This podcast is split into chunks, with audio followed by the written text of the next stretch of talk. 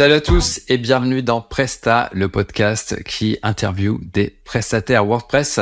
Euh, alors aujourd'hui, pour l'épisode 9, on va recevoir Clément Roy de l'agence Innovagora. Euh, salut Clément. Salut Alex, merci pour l'invitation. Avec plaisir. Et bah, comme d'habitude, hein, l'idée avec ce podcast, hein, c'est de euh, mettre en avant des prestataires WordPress, euh, que ce soit freelance ou en agence, pour vous partager en tout cas leur expérience de WordPress, de la création de site, euh, de afin de vous donner des conseils, vous faire monter en compétences. Enfin voilà, vous apprendre plein de trucs pour devenir de meilleurs prestats. Euh, comme d'habitude, le podcast est divisé en deux parties. On a euh, la première partie donc bah, que vous êtes en train d'écouter, euh, qui dure environ 45 minutes. Ça déborde souvent, mais on va essayer de, de rester dans les clous cette fois-ci. et une seconde partie avec des questions un petit peu plus avancées qui est destinée aux clients de la formation freelance, devenir freelance sur passe accompli de WP Marmite Pro, donc qui va durer voilà 15-20 minutes. On, va voir un petit peu. Voilà, ça, ça, dure environ 15-20 minutes. Et donc voilà, euh, vous connaissez euh, les, vous connaissez les règles. Et donc voilà, on va pouvoir commencer. Euh, donc comme je disais, épisode 9, Clément Roy de l'agence Innovagora, euh, donc qui a une particularité, c'est euh, qu'ils sont spécialisés dans la création de sites internet euh, dans pour les collectivités locales, c'est ça Clément? Ouais, collectivité, acteurs publics au sens large, mais principalement ouais. collectivité. Donc par collectivité, on entend ville, communauté de communes, agglomération, département, région. Euh, ça, ce sont vraiment les toutes les strates en fait qu'on peut avoir en le, le, le. Plus personne ne sait où sont les compétences et à qui s'adresser.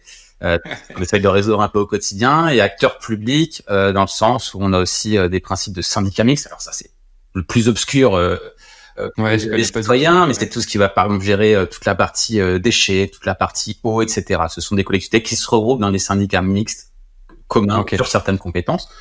Ouais, syndicat des eaux, etc. Ouais, exactement. Mmh. Syndicat des eaux, voilà. On bosse aussi pour des hôpitaux, des offices de tourisme qui sont des des, des, des acteurs publics, et aussi ce qu'on appelle donc les CDG, qui sont des centres départementaux de gestion qui sont également des mutualisations des collectivités sur des compétences de formation, etc. Bon, voilà, il y a tout un millefeuille que nous on connaît. On va apprendre des choses. Voilà, Vous pourrez ou ou pas euh, aller faire votre carte d'identité, votre passeport, puisque ça dépend des endroits. Donc c'est c'est voilà, c'est une particularité euh, forte euh, puisqu'elle a un impact très fort dans notre manière de travailler, dans ce qui est attendu de nous. Euh, c'est-à-dire mm -hmm. que on a un principe nous de, de, de qualité qui est poussé, je dirais, à l'extrême qu'elle soit celle de l'accessibilité au niveau de l'inclusion, euh, qu'elle soit également euh, celle portée sur sur la qualité même du code en tant que tel, puisque nos, nos projets sont absolument pas des projets one shot one shot court terme, c'est les sites qu'on okay. on va les maintenir d'ailleurs pendant des années et des années. Euh, donc ça change un peu la manière de, de concevoir les choses, de faire les choses, euh, et surtout euh, grand principe de, de, de, résilience, de souveraineté, d'autonomie. Ça c'est très très important pour nous. Euh, ouais. ce qui impacte aussi le choix de la techno, bien évidemment. Ok, ça marche super. Euh, et du coup, quel âge a l'agence déjà? Alors l'agence elle-même, elle a été créée en 2021, donc tu vois, elle a déjà 22 ans. Euh, okay. Donc ça fait 22 ans qu'Innovagora existe. Euh, moi, je suis entré dedans en 2000... En 2000, 2001, tu veux dire? 2001, ouais, pardon. Ouais, T'as dit 2021. Ah bah pardon, non, 2001. 2001 l'agence a été créée en 2001, donc elle a 22 okay. ans. Moi, je suis entré dedans en 2010. Euh, okay et j'en ai pris la direction en 2013. Ok, ça marche. Voilà. Bah tu vois, ouais. Ok, super. Et là, vous avez euh, combien de salariés? Alors aujourd'hui, on est 18. Euh, okay. 18 salariés qui regroupent en fait tous les corps de métier, hein, c'est-à-dire qu'on a nos chefs de projet consultants, euh, on a nos designers, nos développeurs front, développeurs back, euh, et notre équipe de, de maintenance et assistance, nos commerciaux, notre assistant juridique. Enfin, administratif. Ok, ça marche. Donc, euh... et, euh, et, en tout cas, ouais, j'ai vu sur votre site, vous avez des clients sur toute la France, euh, même aux Antilles. J'ai vu, ouais, c'est vraiment, ouais. c'est fou. La carte, elle est. Ouais, encore, on n'a pas de parce que là, on vient de signer en Guyane, à la Réunion et en Martinique. on en a, voilà, France Dom Tom, bien évidemment. Okay. Euh, effectivement, sur l'ensemble du, du, territoire français, ouais, partout. Okay, là, on a franchi le cap des, des 1000 clients. Ah ouais, 1000 clients.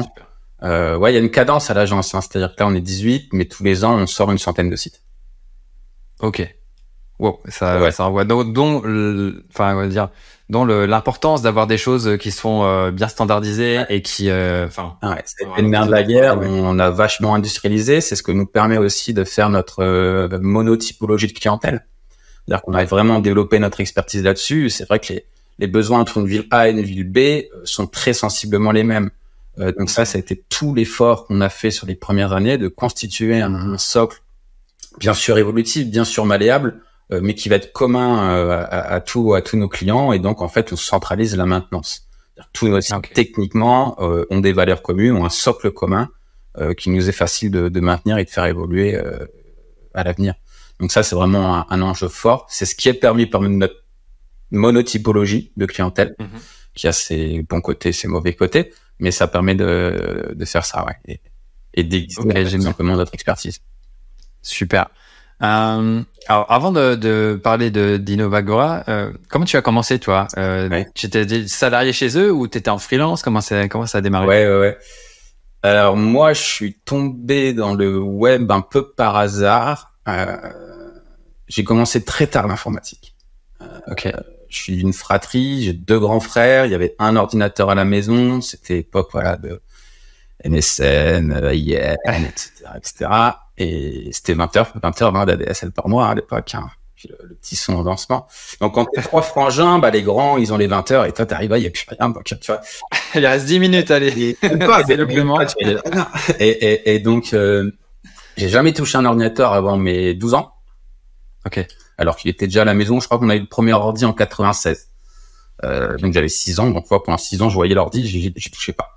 Euh, et en fait, en, à, mes 12 ans, on m'a offert un jeu vidéo. C'était mon premier jeu vidéo, parce que même ça, j'y touchais pas, euh, qui était euh, Le Seigneur des Anneaux, La Bataille pour la Terre du Milieu, qui était un jeu de stratégie. Euh, je suis pas très gaming, donc j'ai joué une journée, deux journées. Sur PC, du coup Sur PC, ouais. Le troisième jour, j'ai appris que c'est un jeu qu'on pouvait modifier, modifier en fait en rentrant dans le code source, etc., euh, en langage de prod, etc. Euh, donc j'ai commencé à traîner euh, sur quelques forums pour apprendre à faire ça. Et en fait, direct, j'ai commencé à créer euh, d'abord de la 3D, donc d'abord du graphique, 3D, 2D, puis commencer à coder. donc j'ai commencé comme ça l'informatique, tu vois. Et j'ai commencé à sortir quelques modes. Et pour promouvoir mes modes, et en plus, parce que je voulais lancer une plateforme de tuto pour apprendre à modder ce jeu-là, bah, il a fallu que je crée un site web. Et donc, ça a été mon premier site web. Euh, donc ça, j'avais 13 ans. J'avais 13 ans, j'avais fait ça avec euh, avec un néerlandais qui s'appelle Bart, qui j'ai toujours contact d'ailleurs. D'ailleurs, ça m'a appris à parler anglais à ce moment-là, parce que la communauté était anglophone. Génial. C'est comme ça que j'ai appris l'anglais.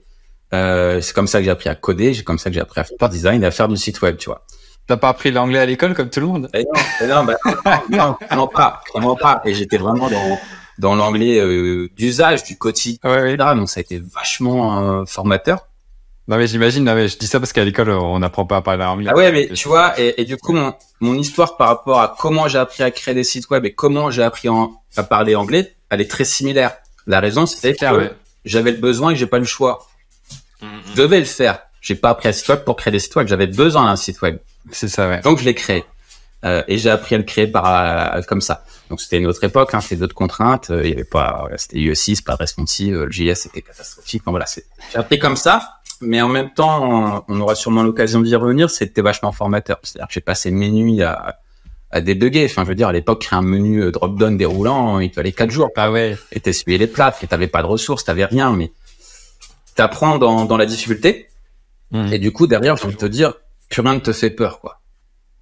Mm-hmm. C'est galère, mais tu vas le faire. Tu vas finir par sortir. Et, et ça, c'est important dans, dans la philosophie de découverte, surtout sur les premières années. Ouais, tu vas, tu vas galérer. Euh, ça va pas se passer comme tu le penses. Tu vas passer beaucoup plus de temps, mais par contre, tu vas vraiment te forger une compétence intrinsèque. Et c'est celle-là qui ensuite a de la valeur ajoutée. Euh, donc c'est dans la difficulté. Donc j'ai commencé comme ça. Après, je sais même plus te dire comment euh, bah, les premiers clients sont arrivés. Ok. Euh, les premiers clients sont arrivés. Euh, j'avais commencé à participer. J'avais rédigé un article sur la création à l'époque avec Raphaël. J'avais fait une première conférence, etc. Mais je sais même pas si c'est ça qui m'a attiré les, les, premiers clients. Euh, j'avais une compétence à un moment donné qui était particulière, qui était jQuery mobile. Okay. Au tout début. Parce que ça, du coup, c'était vers quel âge? Tu m'as dit que tu avais fait ton 16 ans. 13 ans? 3 ans après.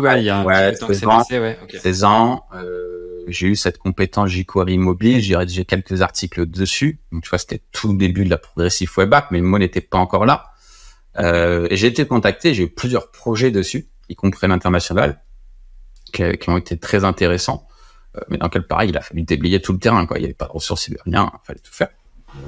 Et en parallèle, bah, je poursuivais mes études, mais à 16 ans, je pense que je gagnais déjà 1500, 2000 euros par mois si on devait lisser sur l'année. Donc, ah génial. J'étais déjà quasiment autonome financièrement. Euh, mes parents qui étaient très inscrits euh, dans un schéma scolaire, et je comprends, m'ont poussé à poursuivre mes études post-bac. J'ai fait, j'ai commencé une école d'ingé, euh, mais ça n'allait plus. J'avais déjà ce que je voulais faire. J'étais en école d'ingé. Tu sais, l'école d'ingé au début, t'as un, as un tronc commun, tu fais encore euh, la chimie, tout ça. Moi, je voulais juste de l'informatique. Euh, J'estimais perdre ton temps, quoi, en faisant ça, quoi. J'imagine. Ouais, enfin, perdre mon temps, c'était intéressant. Je dis pas le contraire, euh, mais ma tête, elle est ailleurs. Ma tête, elle est ailleurs. Euh, après, en plus, j'ai un peu truqué le game. Dès, dès les premières années, j'ai fait ce qu'on appelait des UV, c'est les courses et les semestres, ouais. dans le monde de la branche génie informatique parce que j'avais pu m'inscrire juste en hackant le système. Enfin, il suffisait d'aller dans la, dans, dans la console, changer quelques valeurs dans les champs de pute et tu pouvais t'inscrire aux UV. Non, non.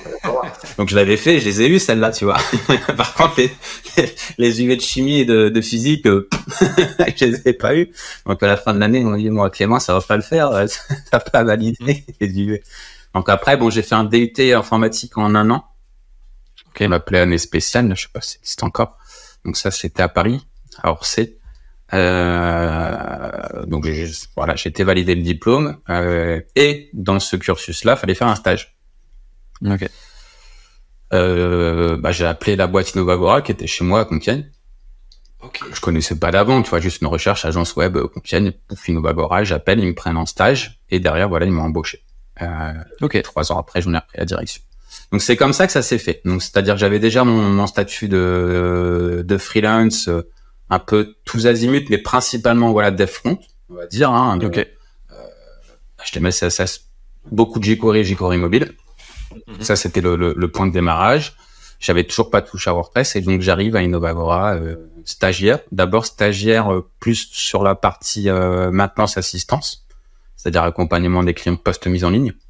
Ouais. Euh, mais globalement à l'époque, tu vas voir que ça forge un peu ensuite la manière dont tu vois les choses. Euh, c'est que c'était euh, nettoyer les plates. Quoi. Euh, ouais. À l'époque, 2010, l'agence mettait tout en ligne beaucoup trop vite, les sites n'étaient pas finis, et puis derrière, ça arrivait dans, dans... Cheap fast, comme on va dire en anglais. et moi, il y avait rien qui marchait, le client était pas content, c'était c'était une grosse galère. Franchement, c'était une grosse galère pas agréable. Et tu te sens vite seul, hein, parce que les autres ils se sont débarrassés du projet, c'est arrivé chez toi. Ah c'est bon, c'est en ligne, c'est la TMA maintenant. ouais. t'as juste pas fini ton taf, quoi. Je sais même pas. Donc t'as dit faire. Et donc voilà. Donc ça a été euh, du coup un grand apprentissage sur la gestion client. C'est ce que j'allais dire. T'as dû beaucoup apprendre. Faut calmer le jeu. Faut calmer le jeu. Et puis t'as pas le choix. Tu remets les mains dans le code et tu dev, tu finis tes devs en fait. Donc c'était très multitâche, ouais. très multitâche, euh, mais vachement formateur. Et tout ça était sur une technologie que peu euh, doivent connaître aujourd'hui puisqu'elle n'existe plus. Euh, C'était un, outil, un CMS qui s'appelait Easy Publish. Euh, Easy Publish, ouais. ça me parle, ça, ouais. je me rappelle. C'était développé par des Néerlandais euh, qui avaient ce mix un peu open source et, euh, et CMS propriétaire. Okay. Dans le sens où il y avait des licences de distribution, etc. Mais le code était open source, en tout cas en partie. Euh, mais dès que tu le voulais complet, il fallait payer. Euh, mais qui était archi complexe, archi complexe euh, pour tout le monde, côté client euh, et ouais. côté développeur. Euh, donc je suis rentré là-dedans et puis euh, c'est une boîte donc qui avait déjà quasiment 10 ans à ce moment-là, tu vois. Ouais. Qui avait... Et ils étaient déjà spécialisés dans les. Euh... L'activité, ouais. Dès le début. Ouais, le... ouais. Dès le début, euh, dès le lancement, ça a été, euh, ça a été acteur public. Okay. Donc elle avait déjà cette compétence-là. Celle-là, tu peux pas lui retirer, elle l'avait. Mmh. Par contre, c'est une boîte qui a été montée sans réelle compétence technique et du web. Okay. D'accord? Ils avaient une C'est étrange pour une agence. Euh... Bah ouais, mais là tu remets en 2000, euh, 2001. Euh, ouais, c'est vrai, ouais. Tu vois? Et, et, et, les boîtes, on va dire digitales qui se sont montées à l'époque, euh, n'avaient pas de compétences digitales. Enfin, un peu plus que d'autres, tu vois. Ils, ils, ils savaient globalement allumer un ordinateur et, et, et, gérer un petit peu le réseau, tu vois. Donc c'était déjà plus que la plupart des gens euh, et ils savaient coder trois bouts de HTML, tu vois. Donc, ça suffisait à l'époque pour euh, pour avoir une valeur ajoutée auprès de ta clientèle. Et par contre, ils avaient une vraie connaissance du milieu des acteurs publics. Ils savaient euh, toute la procédure du marché public, comment y répondre, monter ses dossiers, etc. Par contre, d'un point de vue techno, c'était un peu la bérésina. Tout le monde a appris sur le tard. Personne, tu vois, connaissait le versionning à l'époque, les bonnes pratiques, les principes de développement. Maintenant, on appelle ça l'atomique. ça va mettre d'autres noms, mais personne ne savait développer de ces manières-là. Et et voilà. Donc c'était, ça, ça a créé du coup de d'année en année une dette technique colossale, colossale. Euh, et c'est en fait, je, je, le dis parce que c'est pour ça qu'en fait, ça m'a donné l'opportunité de la prendre en 2013, parce que la dette technique était devenue tellement forte en fait mmh. euh, que la boîte a, été en souffrance, euh, qu'elle n'y arrivait plus, euh, que la dette technique a été tellement forte et l'insatisfaction clientèle tellement forte que la euh, l'image de la boîte en a pâti. Donc c'était devenu très compliqué, découragement de toutes les équipes également, tu vois, tout est lié. Hein. Euh, tu, galères tous les jours, donc euh, au bout d'un moment, t'as plus personne qui, qui a envie qu'à la niaque et on va dire par par chance et surtout par méconnaissance, euh, par jeunesse euh, et par fougue, euh, tout ça, moi j'ai fait abstraction. C'est-à-dire que moi, j'avais des clients, j'avais des problèmes à résoudre, donc j'ai été les résoudre. J'avais pas j'avais pas de j'ai pas assimilé si tu veux la, la pression euh, financière euh, euh les enjeux euh, sur sur les postes sur les collaborateurs sur les postes à sauvegarder etc il y avait de la dette. À ce moment-là tu, tu avais repris la boîte ou pas encore? Voilà au moment où je la reprends tu vois. Au moment où je la reprends oui donc t'avais pas l'historique du des dirigeants sur les épaules quoi. Bah, tu, ça s'est transféré j'imagine mais l'avais sur les papiers mais en même temps ça me passait un peu au-dessus tu vois ouais il y avait une énorme dette financière, euh, des clients insatisfaits, etc. Mais moi, je le voyais que comme un challenge. D'accord? En fait, j'avais rien à perdre. Moi, perso, j'avais rien à perdre. J'avais euh, 13, mhm. j'avais 23 ans, euh, très peu de charges. Enfin voilà, j'avais juste envie de bosser, de solutionner des problèmes. Donc je l'ai fait. Euh, Aujourd'hui, j'ai envie de te dire, j'ai le même schéma qui se remet euh, sur la table, mais j'y vais pas. Hein. ouais, c'est ça. J'y vais pas. J'y vais pas parce que parce que trop. Euh, trop difficile, trop de, de, de sacrifices. Et, et ça, c'est un propos, tu vois, qu'on pourrait reprendre, mais on voit beaucoup en ce moment, tu vois, cette cette utopie, ce rêve de dire euh, faut travailler moins, passer moins de temps, ça sert à rien de s'acharner, euh, on peut faire autant avec 20 heures par semaine, etc.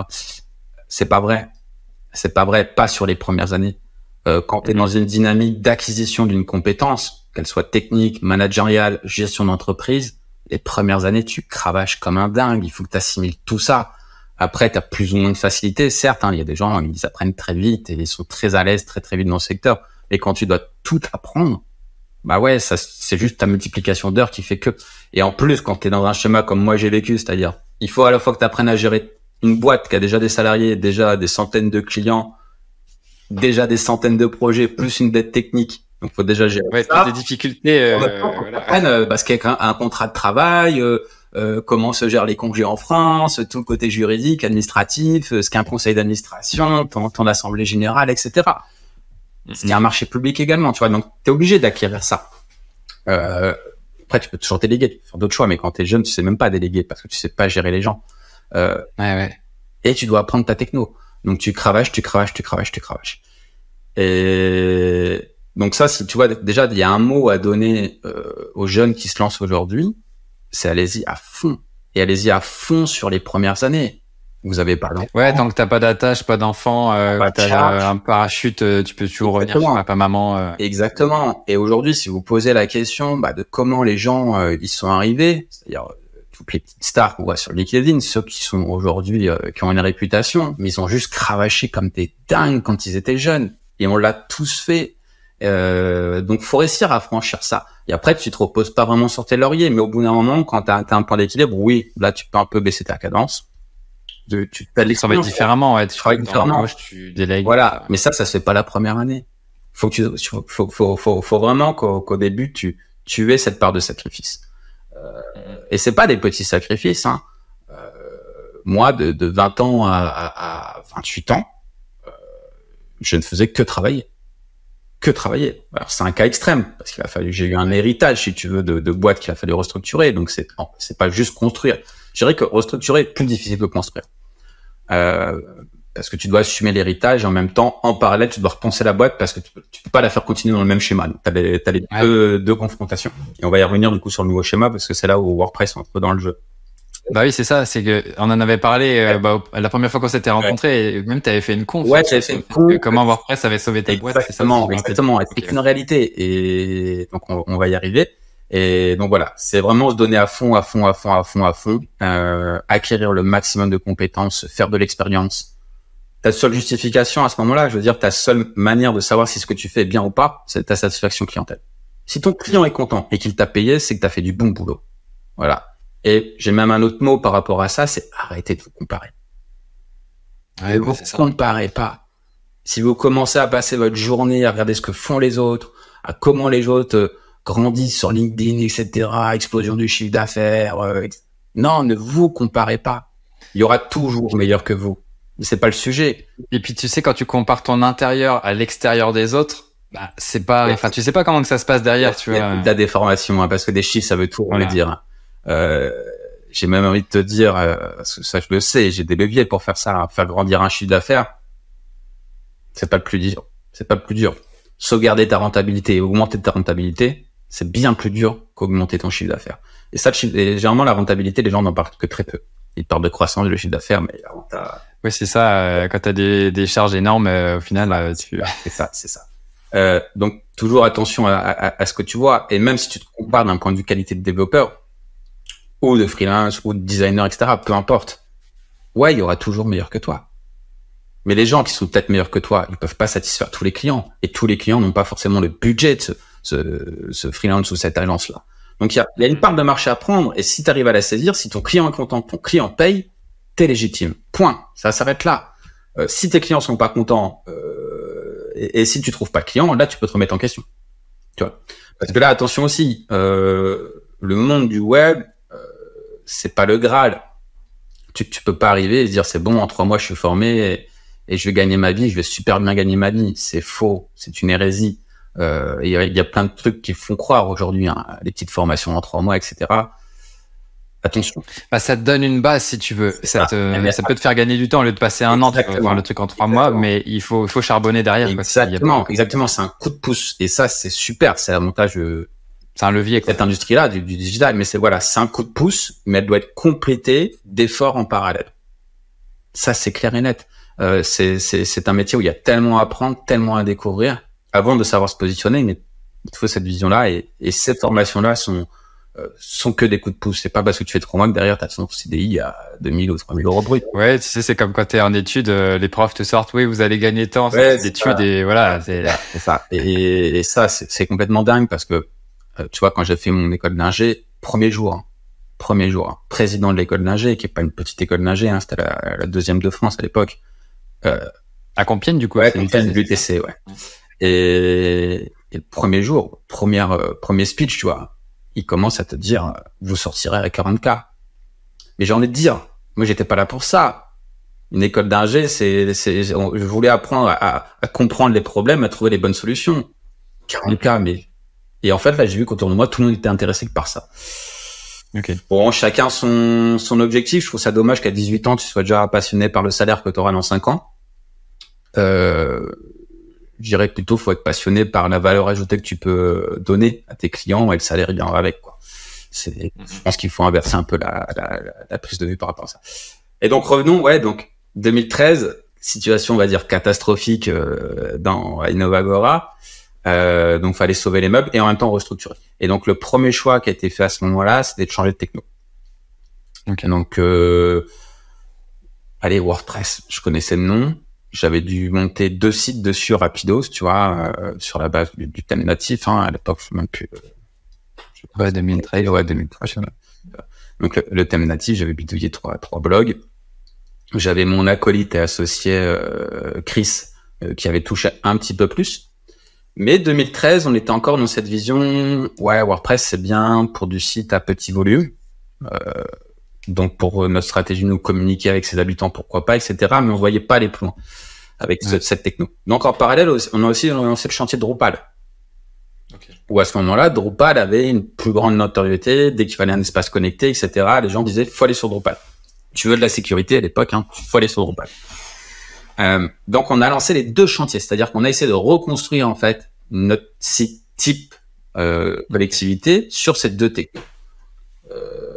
Euh, on s'est fait accompagner par euh, des freelances qui connaissaient un peu les technos, mais ça n'a pas été forcément une très bonne aventure. On n'a sans doute pas choisi les bonnes personnes. Elles ont développé des trucs, mais pas vraiment de passation, etc. Okay. Donc on avait WordPress, on avait Drupal, on a recréé la même solution, c'est-à-dire que le front-end c'était exactement le même, mais deux moteurs derrière. Bah Drupal, on a plus, on a dû dépenser 30 000 euros pour le construire et WordPress 10 000 et la même chose à la fin. Hein, tu vois. Et bah Drupal, on l'a jamais réutilisé.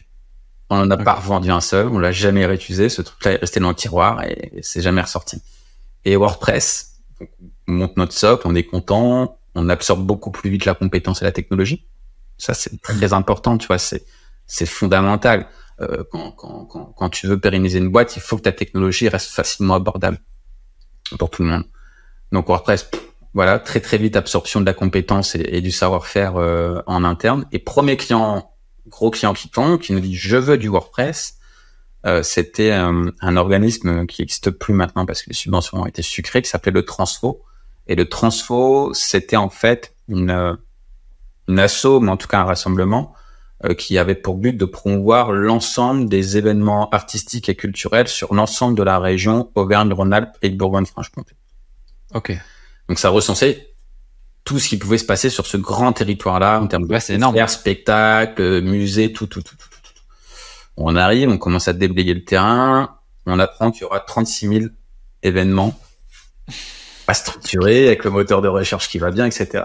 Donc tu vois, tu passes de ton WordPress, ouais, petit blog, tout de suite ta première commande, t'as 36 000. Tu en fournes un maximum. Ouais, ouais, donc 36 000 contenus et chaque événement, je sais plus le nombre euh, de custom fields qu'on avait là-dedans, mais on doit avoir une centaine de custom fields, tu vois, sur ce post-tag. Ouais, Et on lance, et ça marche. Et ça marche. Et donc là, on se dit go, on y va. Euh, on y va et, et depuis lors, c'est euh, full WordPress. Et 100% WordPress maintenant depuis euh, 10 ans.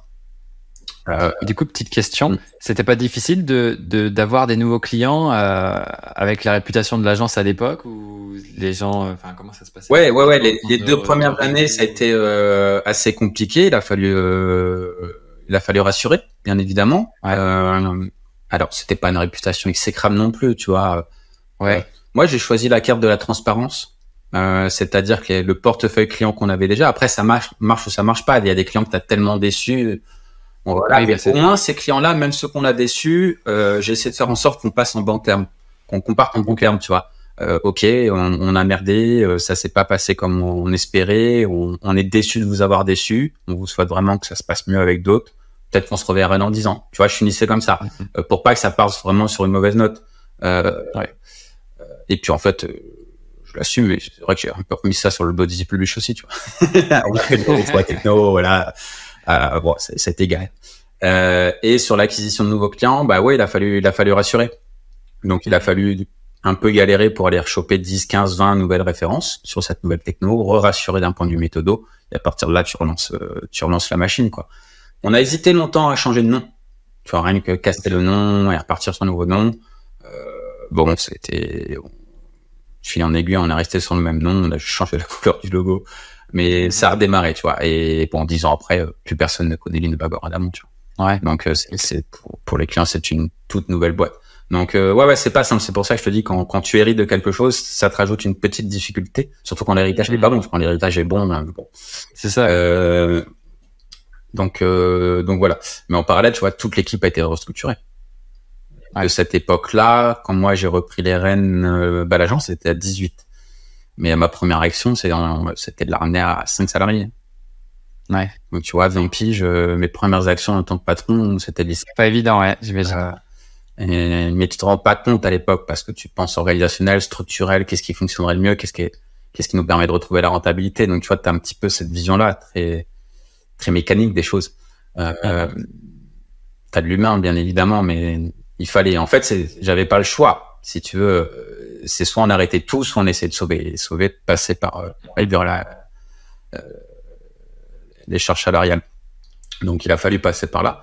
Mais de, de cette époque-là, il n'y a plus que, que deux personnes qui sont là.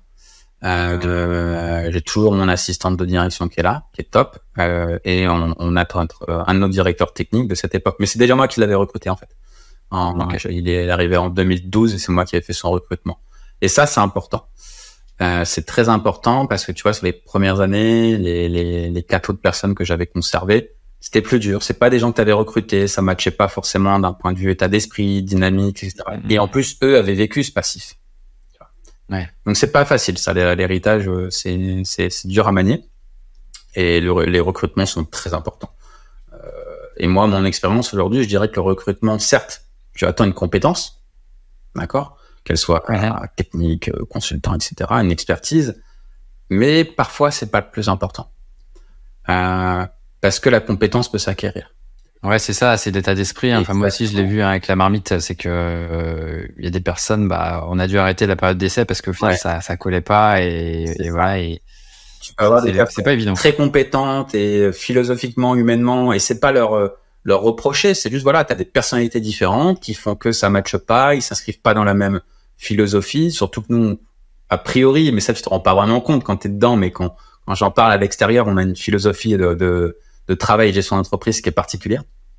Okay. extrêmement flexible, extrêmement basé sur l'autonomie. On est beaucoup plus proche dans le fonctionnement d'un collectif, tu vois, euh, que d'une entreprise structurée, hiérarchique, euh, euh, euh avec des objectifs financiers, etc. Non, on n'est pas là-dedans. Euh, on est un gros collectif. Nous, on est un bateau. J'en suis le capitaine. Je donne les grandes directions, mais chacun joue sa part et doit la jouer. Ouais.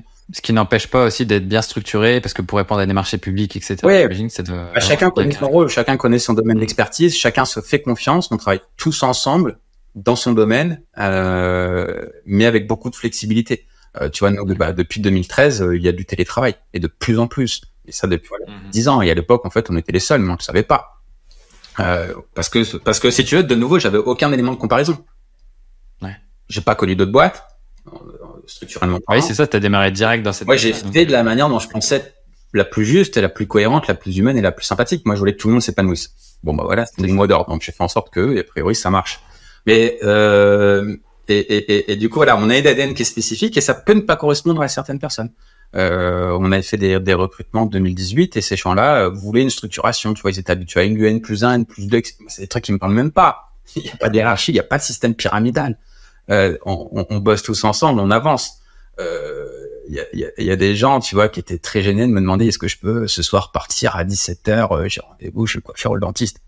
Mais c'est des discussions que j'ai même pas envie d'avoir. T'as un rendez-vous, ah oui, c'est ça. T'as un engagement client ou pas Tu peux y aller, bah t'y vas. Tant que ton travail est fait à la fin de la semaine, moi j'ai pas de souci. Et bah, c'est ça. Donc voilà. Donc on a cette philosophie-là qui demande par contre une autonomie. Tu vois. Donc ça, je peux comprendre que ça colle pas tout le monde. Donc ça, c'est très important que tu matches bien sur ta philosophie de travail. D'accord? Nous, il y a forcément un critère et un caractère passionnel. C'est une réalité avec ses bons côtés et ses mauvais côtés. Euh, mais c'est vrai qu'aujourd'hui, toute l'équipe, là, sur 18, on adore ce qu'on fait. On adore ce qu'on fait. C'est pas du travail, euh, je dirais, type alimentaire. Parce que, de nouveau, je dénigre pas. Hein. Tout le monde n'a pas cette chance de trouver sa passion et de surtout trouver un travail rémunérateur qui correspond à ta passion. Hein. Euh, mais l'équipe est vraiment forgée autour de ça. Et les gens, tu vois, j'ai pu recruter des gens qui n'avaient pas forcément le, la bonne expérience, la bonne expertise, mais ils l'ont acquis.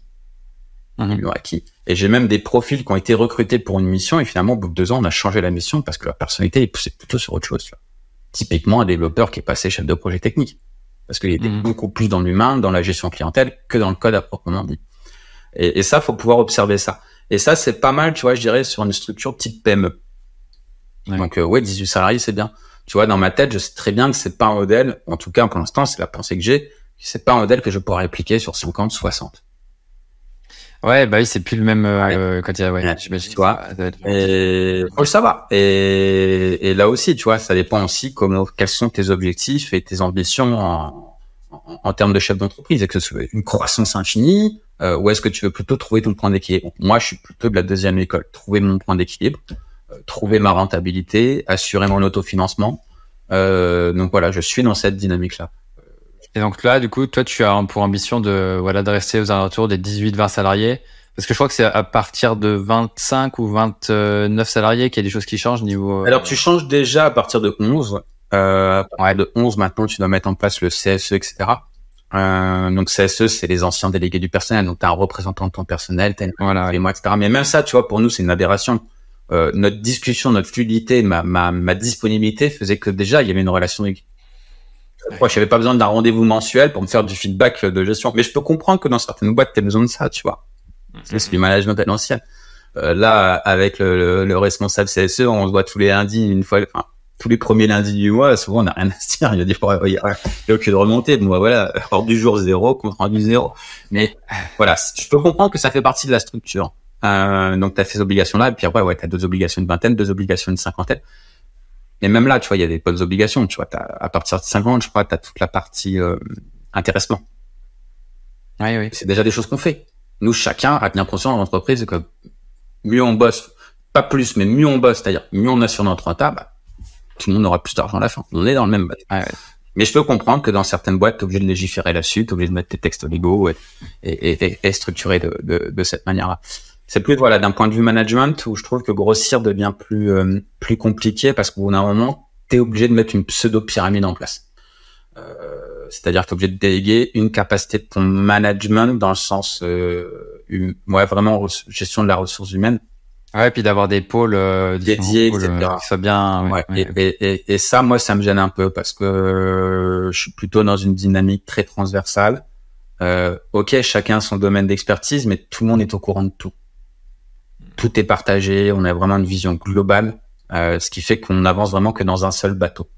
Ouais, et puis ça évite d'avoir des guéguerres entre euh, pôles marketing. Tu peux avoir des guéguerres dans le pôle marketing, tu peux avoir une perte de connaissances Ouais. C'est-à-dire que comment ensuite tu diffuses, proprement ton savoir-faire. Euh, tout le monde, si d'un seul coup tout le monde est tout courant de tout ce que tu fais dans ta propre boîte, je trouve que ça devient compliqué pour ton image de marque.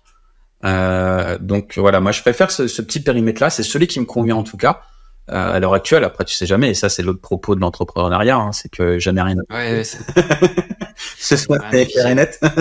c'est tout change tout le temps et justement ta capacité d'adaptation doit être phénoménale. Euh, tu, tu t'es jamais dans une situation parfaite. Et, et quand tu l'as, dure pas. plein de choses. Plein, de choses. Ce que je pense souvent, tu sais, c'est un peu des, des espèces de châteaux de cartes que tu essayes de construire et puis tu, tu consolides à chaque fois que c'est un peu branlant d'un côté, tu vois, et puis des fois il y a des grosses cadeaux. c'est ça. Et ouais, c'est, c'est clairement ça. Mais c'est ce qui t'anime en même temps au quotidien. Hein. C'est ça, ouais. Carrément. Ok. Euh, bah du coup, on parlait de WordPress. Ouais. On peut revenir à ouais, WordPress. On va revenir à WordPress. Alors, ne refais, refais pas toute ta gonfle. D'ailleurs, on la mettra en, en description ouais, euh, pour ceux que ça intéresse. Mais rapidement, tu peux nous expliquer, puisqu'en plus le, le, temps passe. Là, euh, tu peux nous expliquer, euh, bah voilà, comment. Voilà, tu nous as dit que t'as refait, t'avais fait euh, un même site, enfin votre base avec WordPress avec Drupal. Voilà. sur WordPress, c'était trois fois moins cher et ça tenait la charge. Et ça tenait la charge. Voilà. Et donc, on a commencé à propulser euh, cette solution auprès des acteurs publics, c'était une grande nouveauté, avec énormément d'a priori à l'époque. Et là, j'ai envie de te dire, mais donc il a fallu l'assumer les premières années, mais aujourd'hui, mais quel bonheur Aujourd'hui, maintenant, tu vois, les, les appels d'offres publics, les cahiers des charges demandent WordPress.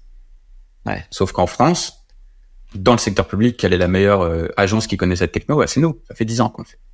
Ouais. Les autres commencent à s'y mettre, tu vois, seulement.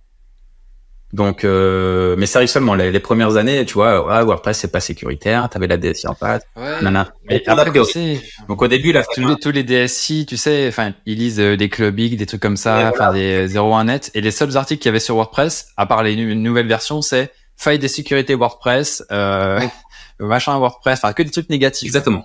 Donc euh, il y avait jamais les trucs positifs non. pour dire voilà. non.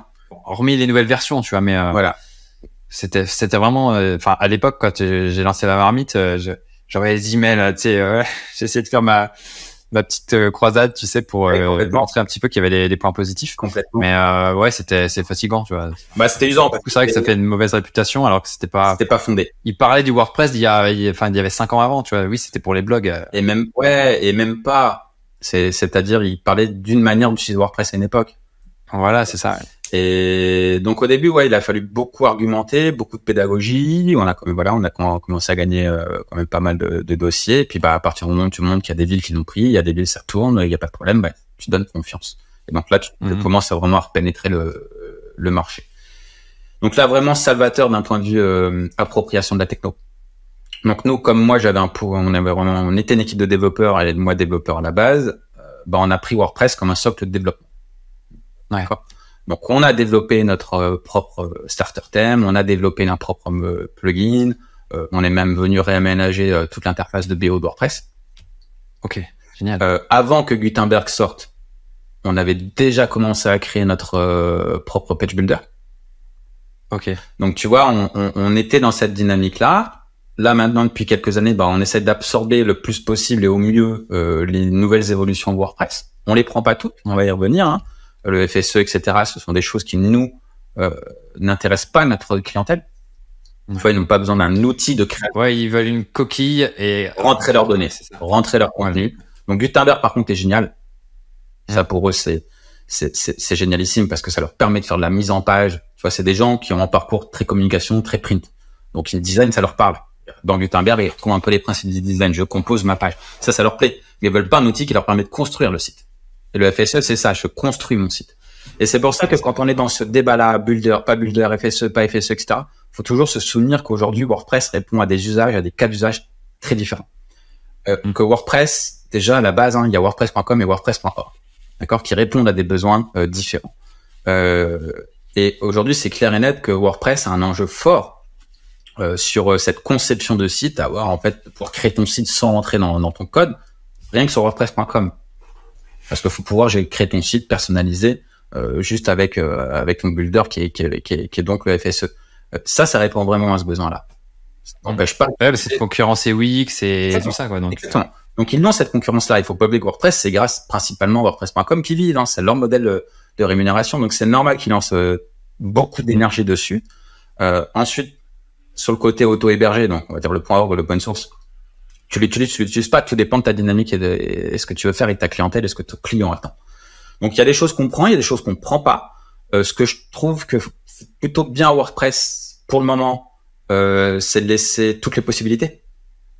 Tu vois, ils sont pas d'un seul coup venus euh, casser ton système de thème à l'ancienne.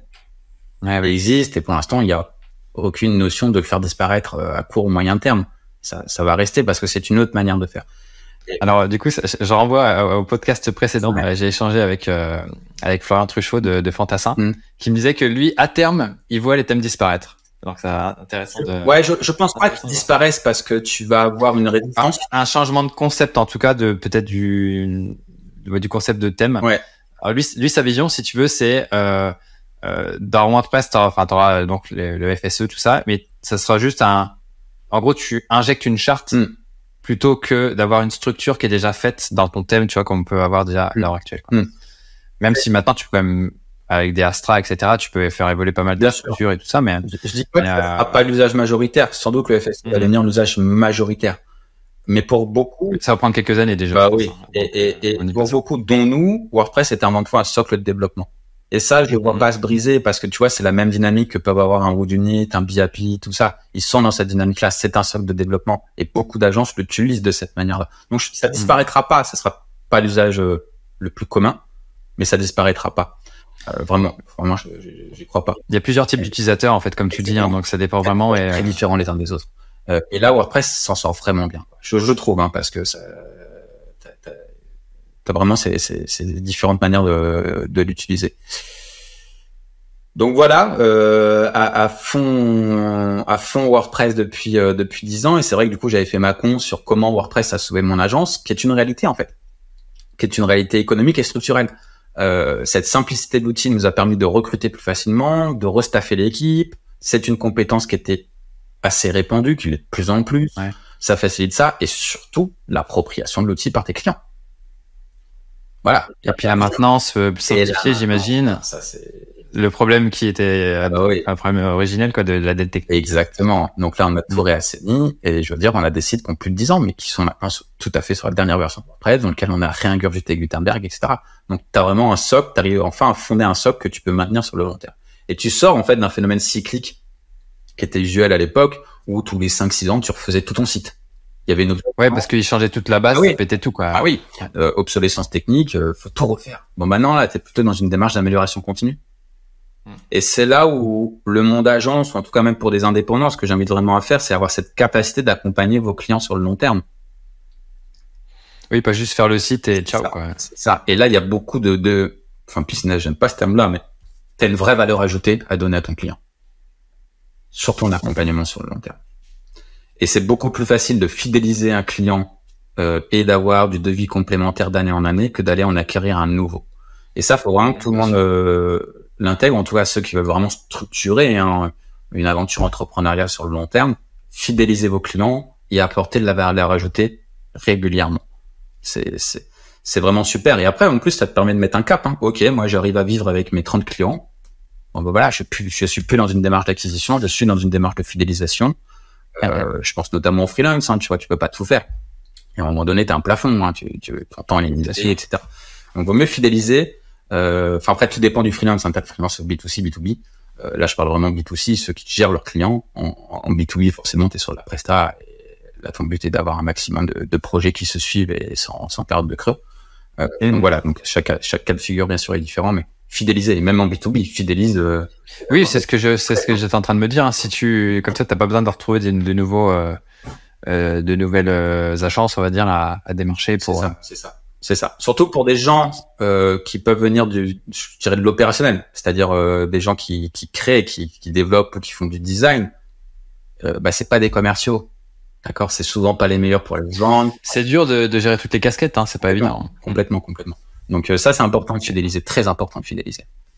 Ok, super. Euh, J'aimerais bien qu'on parle de, de, de, comment dire, relation vie pro, vie perso. Mm. Euh, parce que tu, tu, disais que voilà, t'as charbonné à fond au début. Mm. Euh, et après, voilà, j'imagine que t'as, ça s'est stabilisé au bout de combien de temps d'ailleurs, avec cette migration avec WordPress, le, parce que j'imagine voilà, vous avez perdu des clients, vous avez peut-être réussi à en convaincre de passer à WordPress. Mm.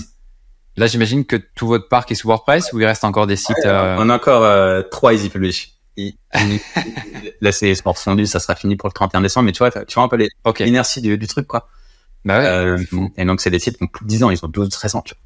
Euh, donc il y en a encore trois. On, on est en train de les, les passer là sur euh, sur WordPress. C'était le temps ouais. d'avoir le budget côté côté client. Ok. Et ouais, équilibre. Alors stabilisation, on va dire que tu as deux stabilisations dans mon cas de figure. Tu avais la stabilisation financière. Ouais. Je me rappelle quand je l'ai repris, j'avais une grosse grosse tête. Euh, ça, il m'a fallu trois ans. Okay. Euh, ce qui était très court. Euh, en gros, ma dette correspondait à plus d'une année de chiffre d'affaires. Et on parle de plusieurs centaines de milliers d'euros. Euh, trois ans. Donc c'était plutôt pas mal. Au début, on tablait sur 8, tu vois. ouais. On l'a fait en trois. Et après, la stabilisation euh, structurelle et d'équipe, euh, ça, il m'a plutôt fallu 8 ans. Okay. 8 ans sur le parti, euh, sur la partie équipe, c'est-à-dire avoir une équipe qui me correspond à ma philosophie, à celle que je veux donner en, en termes de dynamique 8 ans. Et sur la technique, ça a été relativement vite, euh, c'est-à-dire euh, dire maintenant tout ce qu'on produit, c'est du WordPress. En 6 mois, c'était. Ouais. Ouais, ok. Donc ça, c'est génial. Et du coup, par rapport à la, à la, à la vie perso, euh, comment tu gérais ça? Est-ce que tu étais euh, en couple euh, peut-être à ce moment-là? Pas forcément? Ouais, je l'étais. Ouais. Ça a pas duré. ouais, c'est ça, c'est ce qu'on... L'été, ça a pas duré. Et bon, j'en rigole, mais ça devait pas être sympa pour pour elle. Ouais, c'est sûr. Mais bon, elle a compris, elle a compris. Voilà. Mais c'est clair que j'ai tout sacrifié. Même mes amis, tu vois, euh, mes amis. Bah, c'est pas évident de dire voilà, euh, moi, mon objectif c'est ça. Et enfin, euh, tu rencontres quelqu'un de dire voilà, en gros, je suis un bosseur et en gros, c'est apprendre ou à laisser quoi? C'est ouais. faut, faut, me gérer comme ça. Et, et encore, et des fois, enfin on, on le dit pas forcément au début parce qu'on n'a pas conscience. C'est ça, c'est ce que j'allais dire. J'étais pas forcément aussi tranchant, tu vois? Il y avait une partie de moi qui ouais. voulait, qui voulait pas, qui voulait passer du temps. Ah bah, tu vas toujours tirer sur les deux, les deux tableaux, quoi. Sur, sur les deux tableaux et tu te retrouves un peu déchiré, ça fait mal au cœur. Euh, du coup, t'es ni à fond dans l'un ni dans l'autre. Enfin, j'étais quand même ouais. à fond dans le boulot quand même. Euh, et beaucoup, beaucoup, beaucoup, beaucoup de déplacements à l'époque. Euh, ouais. Je... Parce que si t'avais des clients dans toute la France, France mais... vraiment année 2013, 15, 16, ils voulaient te voir tout le temps. Tu passais tout le temps sur la route. Et là, depuis bah, le Covid, euh, ça se fait de plus en plus en visio. Et ça, c'est cool. Ouais. C'est cool parce que t'as pas la fatigue des déplacements, t'as pas les problèmes du déplacement. Hein, parce que c'est affolant en France. Euh, et les coûts, réduction des coûts. Et tu vois, même aujourd'hui, là, on parle de démarche d'éco-conception. Bah, je veux bien qu'on aille grappiller euh, 3-4 grammes de CO2 euh, sur ton site internet. Ouais, mais si tu dois faire 1000 bornes... Voilà. je sais pas comment cohérent. Faut, faut rester cohérent. C'est vrai qu'on n'en parle jamais de ça. Bah oui, mais ta démarche. Pas du tout. Elle est globale, tu vois. Et donc ça. C'est un argument à, à, faire valoir en plus. Complètement. Et, et donc ça, c'est plutôt salvateur. Donc ouais, euh, 8 ans, euh, vraiment euh, tout mon temps euh, bossé. H24, 7 jours sur 7, toute l'année, pas de vacances ni rien. Ouais. Euh, dis pas faut le faire. D'accord. Euh, ça dépend le tempérament de chacun aussi. Ça dépend hein. le tempérament. La, comme tu disais, la, la fougue qu'on peut, ouais, ouais. avoir. Clairement, euh, tu vois, au début, euh, quand moi j'ai repris la boîte, euh, tous les gens un peu plus âgés. Que... Alors, j'ai pas beaucoup de références d'entrepreneurs. Tu vois, dans mon cercle, il y avait pas d'entrepreneurs, donc j'ai pas forcément ouais. par rapport à ça. Mais le mot commun était de non, non, non, tu seras plus mature à 30 ans, attends plutôt d'avoir 30 ans, tu seras là en capacité. Moi, aujourd'hui, je les ai les 30 tu vois. Et je me dis non, si t'as 20 ans, t'as une idée, vas-y à fond, quoi. ouais, c'est clair. T'as du temps, t'as du temps et c'est précieux. Euh, à 30 ans, t'en auras beaucoup, beaucoup moins. Euh, ouais, est-ce que tu commences à avoir des enfants euh, C'est là, c'est tout, tout, c'est compliqué. Tout, tout. Et donc, vas-y à fond vas-y à fond. Après, essaie de trouver quand même ton petit équilibre. C'est avoir un week-end de temps en temps, ça fait quand même du bien. Euh, moi, j'avais pas ce luxe-là parce que je devais restructurer avant tout, avant de concevoir la nouvelle boîte. Je pas restructurer. Donc ça, t'as mhm. pas le choix. Si tu veux sauver les meubles, bah, t'es dos au mur. Euh, mais faut y aller à fond. Après, voilà, ménagez-vous des, des petites plages. Et ouais, depuis, euh, bah, ça a été un peu brisé ce truc-là parce que, on va dire, mon équipe est arrivée en bon équilibre, point d'équilibre 2018. Euh, 2019, je prends une décision de me dire, voilà, c'est bon, je suis arrivé à peu près là où je voulais. Ça fait euh, plus de six ans que j'ai pas pris de congé. Je me prends quatre mois et je pars en Nouvelle-Zélande. Ok? Euh, bon, je, je, débarque en Nouvelle-Zélande, donc ça c'était décembre 2019, tu vois. Tu, tu vas voir où je vais revenir. Donc décembre 2019, je commence mon petit road trip, tu vois, Armando dans tous les sens, etc. Donc forcément, hein, tu as libéré mon esprit, ça c'est incroyable, mais tu libères ton esprit pendant une semaine bah, juste la semaine d'après, j'étais avec mes idées, j'étais en train de rebosser. Mais tu vois, parce que j'avais, j'avais, j'avais enlevé toutes mes contraintes. Donc là, je suis arrivé plein d'idées. Donc j'étais en mode road trip. Euh, la journée, la nuit, je bossais comme un dingue, mais en, en kiffant quoi. Euh, donc c'était super. Et je me dis bon quand même, euh, tu vois, j'arrive court début mars. Ouais, début mars. Je me dis bon quand même, je vais me reprendre une semaine. Vraiment, où je coupe tout. Vraiment là pour le coup, tu vois, je voulais couper le téléphone et tout. Euh, j'avais de nouveau une chérie à ce moment-là, je l'ai toujours. Hein, c'est la, la, mère de, de, ma fille. Et je lui dis, bah voilà, je coupe une semaine. Je coupe une semaine. En Nouvelle-Zélande, je vais, je sais pas si vous connaissez Raglan, c'est the spot de surf, yoga, etc. Donc, tu, tu déconnais, quoi. Juste sur la plage. J'arrive là-bas, je coupe le, enfin, je coupe le téléphone. Je coupe jamais vraiment, mais je le laisse très, très loin. ma chérie est au courant, tu vois, que je coupais. Et là, appel, appel, appel. Qu'est-ce qui se passe? Donc, je décroche, ça va, ma chérie là, il y a le Covid. Je crois Covid, c'est quoi le Covid Ah oui, c'est ça. Et tu vois, deuxième jour où j'arrive dans ma, d'aller de ma petite session tranquillou, euh, bam, Covid. Donc là, tu vois, tout le monde s'excitait sur place. Ma chérie qui est médecin. Elle est médecin à Lyon, donc elle plan blanc à fond là-dedans. Elle me dit c'est la catastrophe, euh, il y a des morts, machin. Ouais, je sais quoi ce truc. T'es en Nouvelle-Zélande, t'es complètement déconnecté, t'es, t'es, ouais. tout ça. Et là, l'agence qui t'appelle, euh, tous les projets s'arrêtent, on sait plus quoi faire, euh, tout est déstructuré. Tu t'apprends les plans de l'État, euh, chômage partiel, activité partielle. mais du coup, vous, comme vous étiez déjà en télétravail aussi, peut-être Ah oui, mais ça, c'est le problème, c'est que nous, on était en capacité de bosser avec les clients. Oui, pas vos clients, ok. Et là où franchement, on, on s'est fait avoir, je me suis fait avoir moi le premier. Euh, c'est que nos clients, nos services, les services communication des collectivités ont dit bah c'est bon, on va bosser de la maison, le projet peut continuer. Sauf qu'en fait, nous, les services communication, ils sont pas décideurs. Donc on avançait, on faisait nos points, mais pour valider notre maquette, valider notre dev, bah il y avait pas la hiérarchie qui était là. Et donc en fait, on s'est retrouvé dans un entre-deux euh, où dans un premier temps, bah je me suis dit bah non, l'activité partielle, j'en ai pas besoin, tu vois. Mes projets, bah non, bah juste pendant six mois, six mois, zéro facturation. Ah ouais, dingue. Donc on a pris cher. Donc au bout d'un moment, en courant de l'été, j'ai fait stop. Non, on se met en activité partielle. Nos projets n'avancent pas. On passe notre temps en visio au téléphone pour dire bonjour, mais en fait, c'est rien qu'avance, c'est rien qui valide. ça sert à rien. rien donc, donc, voilà, donc on a pris un peu cher quand même. Euh, donc voilà, il a 2019, 2020 a été chaud financièrement. Niveau secteur public, 2021 a aussi été chaud euh, parce que eux se sont montrés dans un phénomène où on sait plus quels sont nos budgets, est-ce qu'on se lance, est-ce qu'on se lance pas, on a peur de tout. Euh, donc tu vois, j'avais atteint ma zone d'équilibre, me dire c'est bon, je reste. Là, je peux relâcher. Il a fallu que je me remette à fond dedans. Euh, bon, le, le, cap a été franchi assez vite, 18 mois, voilà, c'était reparti. Donc finalement, ce que le zénith que j'avais atteint en 2018, là, j'ai seulement réatteint là en fin 2022, tu vois. Euh, donc là, j'ai revenu sur un équilibre, mais pareil. Tu vois, on est passé de 6, maintenant 18. Tu vas pas repartir en Nouvelle-Zélande, fais gaffe. Hein. non, non, ça va chercher un nouveau truc. Je, je bouge plus. Et, c'est clair. Et, et, et, du coup, euh, oui, en plus, je rentre en France. Du coup, ma copine dit non, faut que tu rentres, faut que tu rentres. Euh, je rentre le dimanche, donc le confinement venait d'être voté le mardi d'avant. Ok, j'arrive aéroport Charles de Gaulle, pas un chat, rien. Je remonte dans un train, il y avait encore des trains. Euh, les trains, on continue toute la période de confinement. Je vais jusqu'à Lyon. Donc j'étais dans, dans mon train de Paris, euh, ouais Paris Charles de Gaulle. J'étais remonté, ouais, gare de Lyon, Lyon.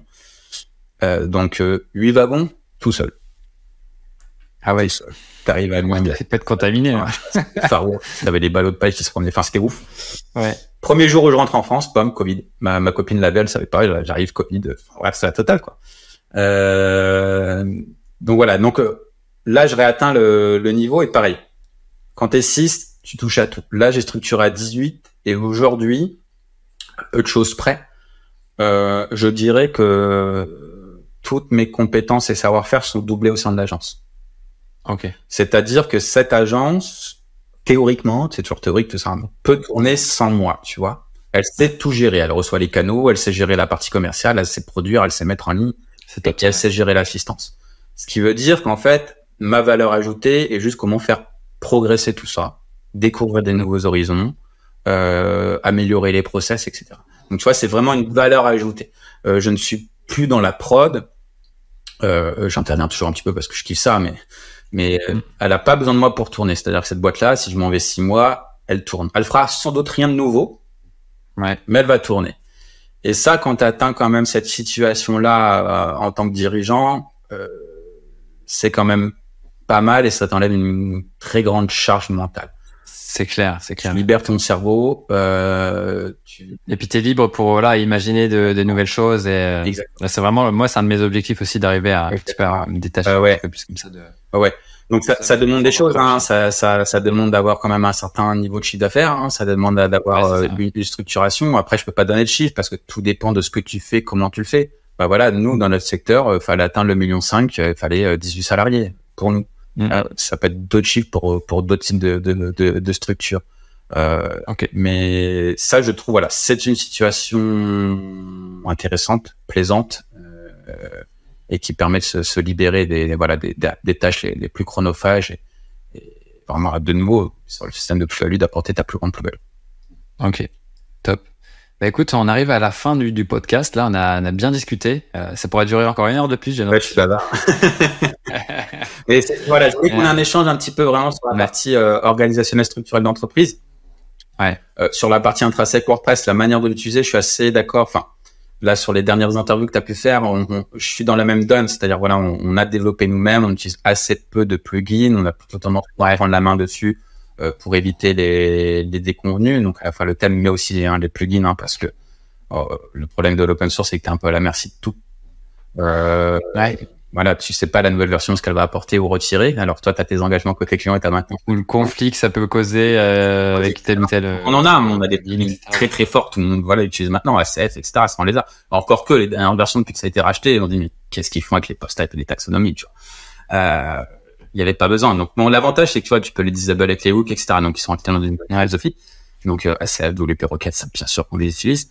Euh, Alors attends, j'allais te faire mon. Ah, tu vas faire des. Vas-y. Mon petit truc de fin là, du coup, bah, constructeur. Des petites questions de fin. Good pour la partie ouais, et même pas le FSE pour euh, pour la partie theming, ça on, on notre thème. Ok, plugin SEO. On est sur Yoast euh, traditionnellement, euh, de, on regarde de très près sur Press. Ok, ça marche. Euh, CQ.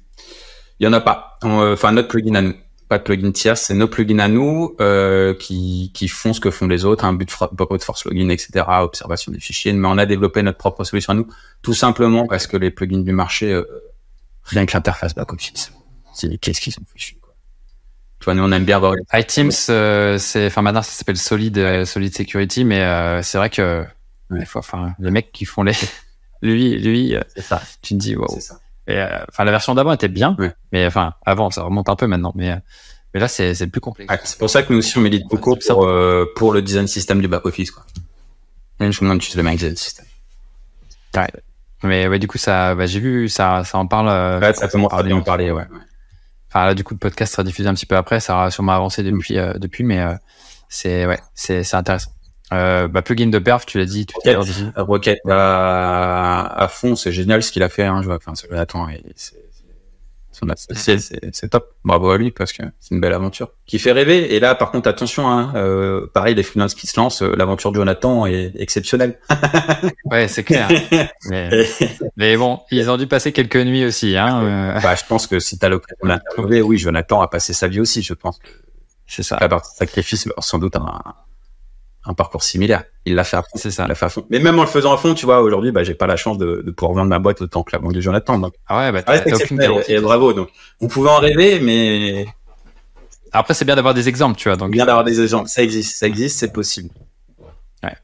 Euh, plugin de formulaire. Gravity. Gravity. Gravity depuis le tout début. Et là, pour le coup, franchement, je vais te dire, on va tester tous les autres, hein, mais Gravity, il est trop, trop bien. Mais à la fois dans l'expérience utilisateur et, et, la manière dont il a été développé, c'est un chef-d'œuvre. C'est un chef-d'œuvre du développement. Son on, on, développe nous plein de, de champs de Gravity custom. Euh, et sa manière de pouvoir s'étendre, c'est-à-dire gérer l'affichage, gérer son export, gérer la gestion des data en, en, base de données. les mecs qui ont développé ça, c'est des génies, quoi. Génies. Tu vois, nous, dans l'écosystème WordPress, on dit toujours, euh, bah, bon, Rocket, euh, Rocket, ACF et Gravity, les gens qui ont développé ça, c'est des génies. C'est des génies, c'est propre, c'est clean, c'est extensible, c'est magnifique. Ouais, il y a des hooks de partout. tu peux, mm. tu peux vraiment personnaliser. Bah, du coup, j'allais dire, voilà, plugin de dev. Tu, tu as dit ACF. Ouais, alors. Peut-être d'autres que vous utilisez? En, en dev, on, euh, bah, on a tout ce qui va être les plugins Query Monitor, etc. En phase vraiment de dev, on utilise beaucoup What the File, nous. Ouais, sont les quatre parts parce qu'on découpe énormément. Donc ça, c'est très, très utile. Euh, donc ça, c'est nos plugins de dev de surveillance. Après, nous, en interne, on a développé toute une base de snippets, etc. pour éviter de répéter nos codes. On commence à utiliser un peu de chat GPT, mais assez peu. Euh, et, voilà. Donc on a notre base de snippets, on récupère la plupart du code qu'on a fait. Ok. Bah, je pourrais te filer un accès tu as WP sur. Ouais, bah, on a essayé, non on l'a testé. Ah c'est ouais, ouais, ouais. cool. Ouais, ouais, nous on l'a on l'a testé. Euh, donc c'est pour l'instant, il, il correspond à ce qu'on fait déjà. Tu vois, par rapport à nos snippets, etc. On est déjà dans cette même donne là. Euh, nous, ce qui nous intéresse, tu vois, par rapport à, à l'IA, ça peut te donner des, tips. Euh, ça va être surtout la partie sécurité, tu vois. Euh, C'est-à-dire vraiment euh, la manipulation des données, euh, le nettoyage des données, etc. sur tous les paramètres que tu peux passer. Donc ça, de voir l'aspect sécuritaire est, est, intéressant, je pense, au niveau de l'IA. Ça te permet le code que tu as pu taper très très rapidement, bah, juste tu passes dans ta moulinette et boum, c'est fait. Donc ça, ouais, tu vois s'il y a des, des choses qui sont pas, pas claires. Ok, c'est. Cool. Je note, je note. Euh, bah du coup, j'imagine. Alors, j'allais dire thème favori, mais j'imagine que vous avez quelque chose de sur mesure. C'est comme l'autre. Alors, je te, on, on, a fait, on a été euh, conscient entre guillemets de faire de, de l'Elementor euh, basé ouais. sur Hello. Euh, c'est dur. non, non, c'est vaste, c'est vaste aussi les mentors. Hein. C'est, il y a, y a tout un truc à apprendre. Euh, il y a, c'est un écosystème à part entière. Complètement. Nous, on galère plus à essayer de monter un thème sur les mentors que de développer notre thème nous-mêmes, quoi. Mais parce que voilà, c'est notre habitude aussi. Mais non, non, que nos thèmes, euh, thèmes sur mesure à partir de notre euh, starter à nous. Ouais, ok. Et puis j'avais une question aussi. Quel conseil donnerais-tu à quelqu'un qui souhaite se lancer? Mais on en a parlé. ouais, ouais, ouais. cas, c'est le, de charbonner, quoi. Le mot d'ordre, c'est aller à fond euh, votre valeur n'est concrète que si vos clients sont satisfaits et c'est votre seul objectif. Arrêtez de vous comparer. Soyez prêt à vous donner à fond. Apprenez, apprenez, apprenez, apprenez. Soit vous avez du client et du coup c'est un petit peu vos clients pilotes et ceux qui vous challenge et vous faites votre projet. Si vous démarrez, vous n'avez pas de clients, etc. Il y a plein de formations en ligne, y compris.